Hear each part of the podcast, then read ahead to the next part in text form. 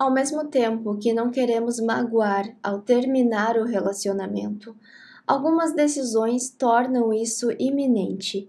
Em alguns momentos é preciso escolher entre a nossa felicidade ou a felicidade de outra pessoa, entre negar outra pessoa ou negar as próprias necessidades. Tem alguma forma de fazer isso sem provocar um caos? Fica comigo agora que eu vou te contar.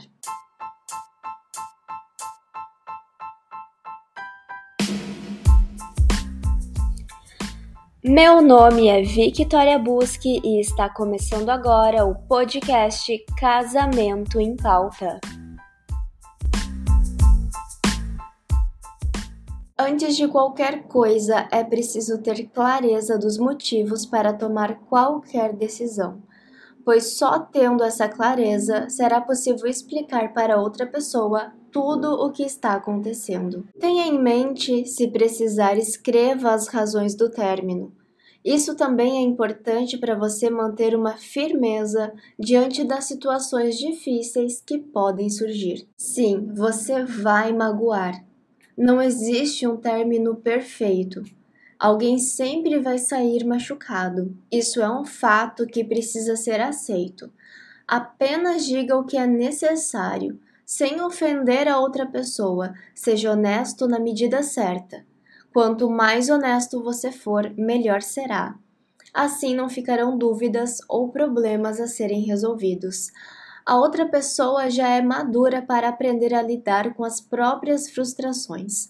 Reconheça a responsabilidade do outro em resolver seus próprios conflitos emocionais isso depende unicamente dele, afinal, você não é psicólogo nem pai ou mãe desta pessoa.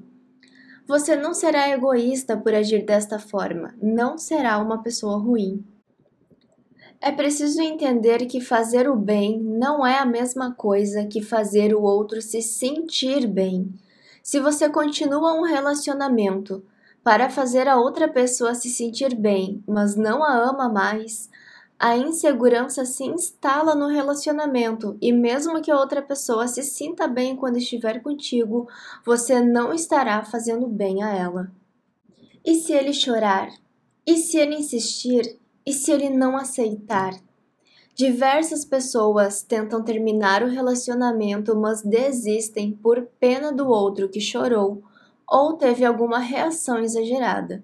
Você não pode controlar como a outra pessoa vai reagir, então controle a sua postura diante disso. Tente mapear quais reações a outra pessoa pode ter e como você poderá superar isso. Geralmente, isso pode ser construído em psicoterapia. Além disso, os teus sentimentos também contam. Você já pode ter chorado várias vezes ou se sentido infeliz em mil outras, e isso também deve ser considerado. Se você tem dificuldades para terminar, provavelmente está colocando os sentimentos da outra pessoa acima dos teus próprios. Isso está valendo a pena?